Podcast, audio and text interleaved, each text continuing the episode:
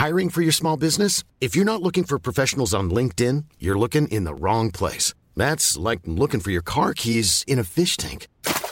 LinkedIn helps you hire professionals you can't find anywhere else, even those who aren't actively searching for a new job but might be open to the perfect role. In a given month, over 70% of LinkedIn users don't even visit other leading job sites. So start looking in the right place. With LinkedIn, you can hire professionals like a professional. Post your free job on linkedin.com slash people today. Las historias de ayer viven en nuestra memoria hoy. Viven en nuestra memoria hoy. Cofre de leyendas, en voz de María Eugenia Márquez. Comenzamos. En este primer episodio les traemos una de las leyendas más hermosas y representativas de nuestra ciudad capital, el Callejón de la Bordadora, recopilada por Rubén Flores Villagrana.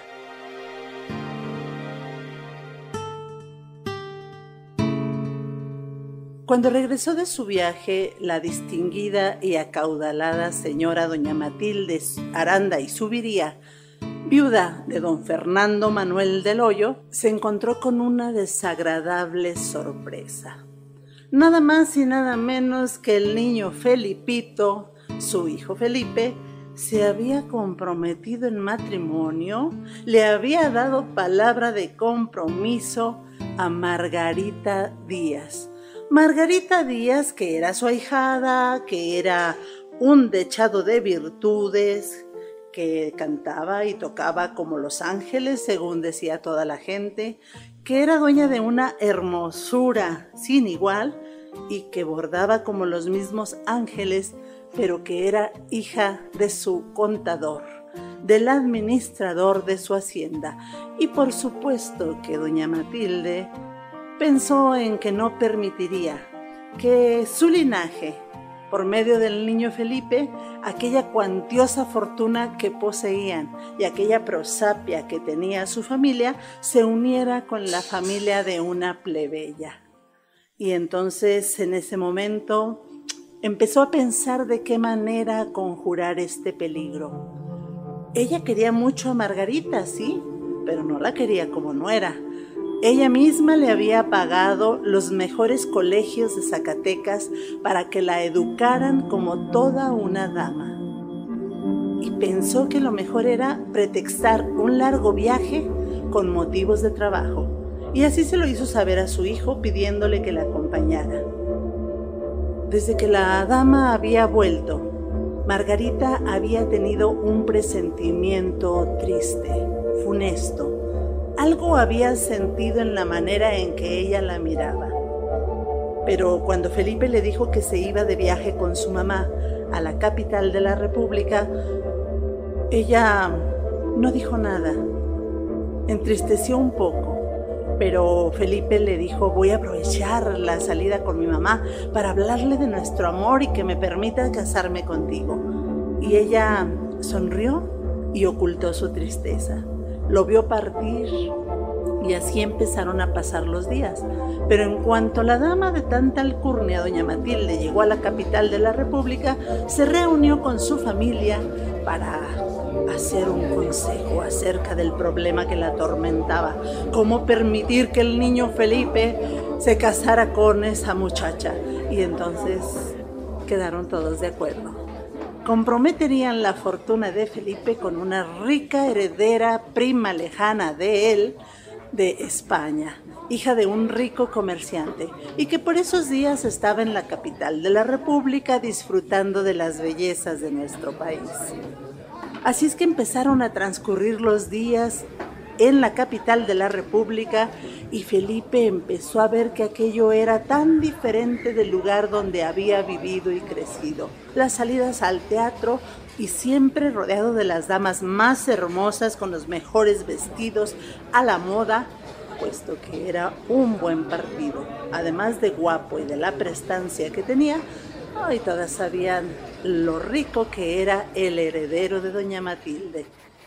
Y las cartas de amor que Margarita le mandaba, unas cartas dulces, pero también apasionadas, había una mano experta, la de doña Matilde, que las escondía para que no llegaran a su destino.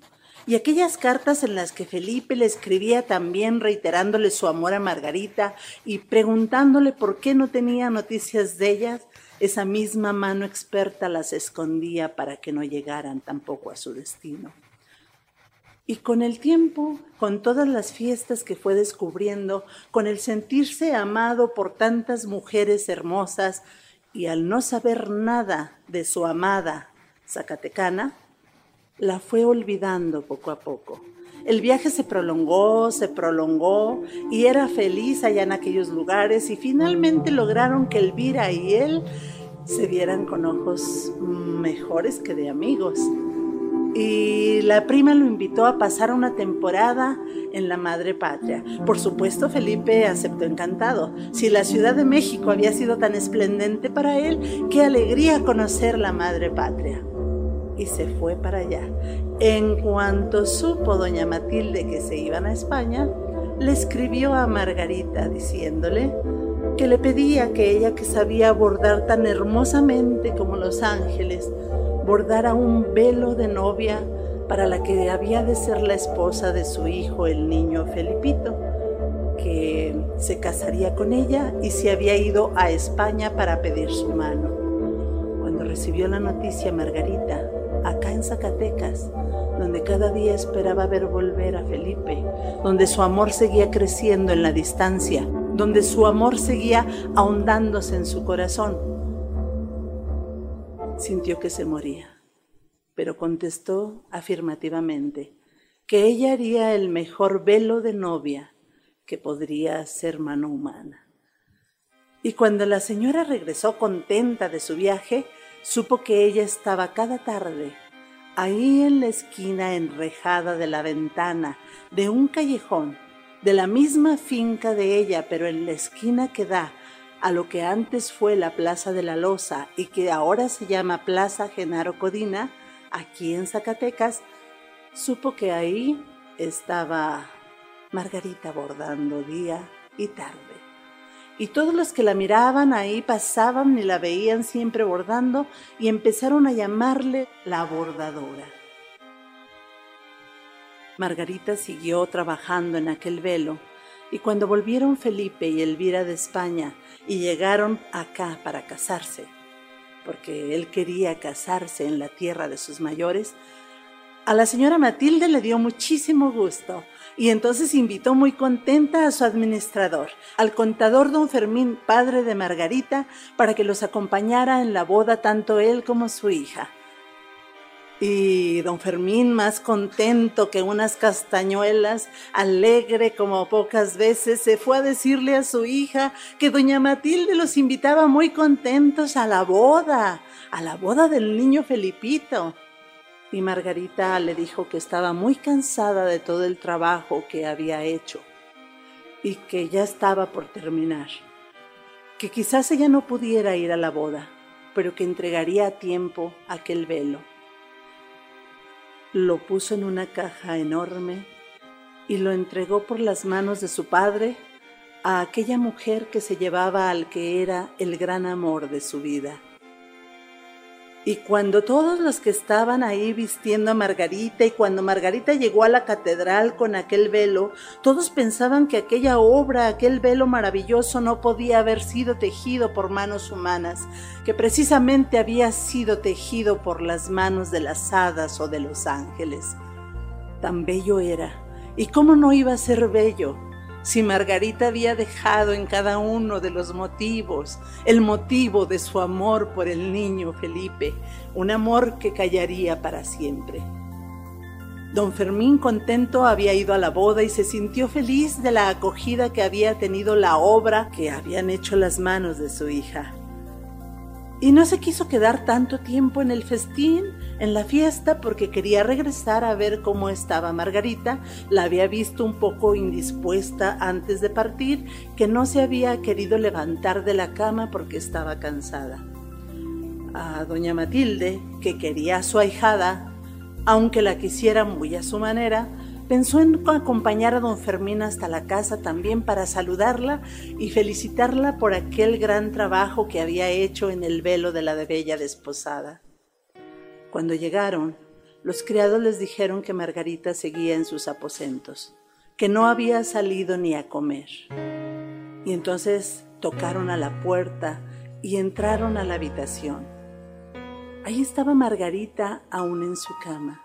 Y ellos entusiasmados le contaron que había sido fabulosa la fiesta, que su velo había sido laureado por todos, que había sido alabado como una de las mejores obras que se hubieran hecho en el bordado. Margarita escuchó todo aquello, pero ni una lágrima pudo derramar, tampoco pudo verlos.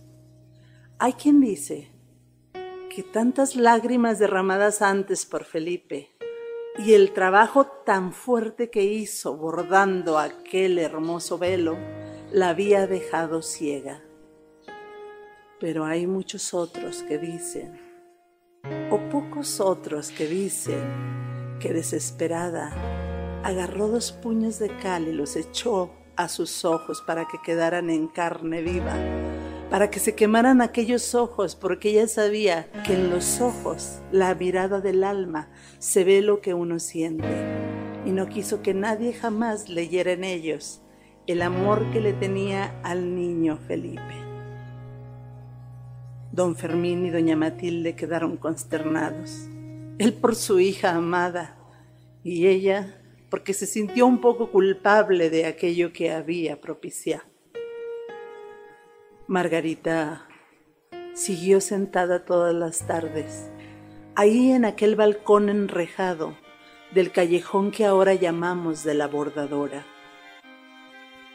Dicen que aprendió con el tacto a seguir bordando como los ángeles y que seguía bordando con sus ojos ciegos aquellas obras maravillosas que la hicieron famosa, aquellos bordados que parecían hechos por ángeles que parecía que manos humanas no habían entrado en ellos.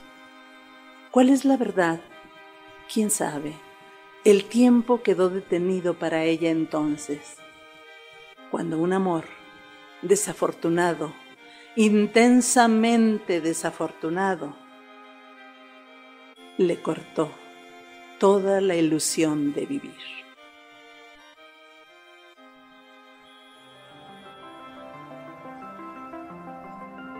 El cofre se ha cerrado.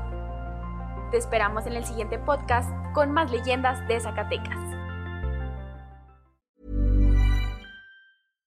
If you're looking for plump lips that last, you need to know about Juvederm lip fillers. With Juvederm Volbella XC and Juvederm Ultra XC, your lip look, whether it's subtle or bold, can last up to one full year with optimal treatment and no additional maintenance. Find a licensed specialist and see if it's right for you at Juvederm.com today. That's J U V E D E R M.com. Add fullness to lips in adults over 21 with Juvederm Volbella XC or Juvederm Ultra XC. Do not use if you have severe allergies or a history of severe allergic reactions, or if you're allergic to lidocaine or the proteins used in Juvederm. Tell your doctor if you have a history of scarring or taking medicines that decrease the body's immune response or that can prolong bleeding. Common side effects include injection site redness, swelling, pain, tenderness, firmness, lumps, bumps, bruising, discoloration, or itching. As with all fillers, there's a rare risk of unintentional injection into a blood vessel, which can cause vision abnormalities, blindness, stroke, temporary scabs, or scarring. For full important safety information, visit juvederm.com.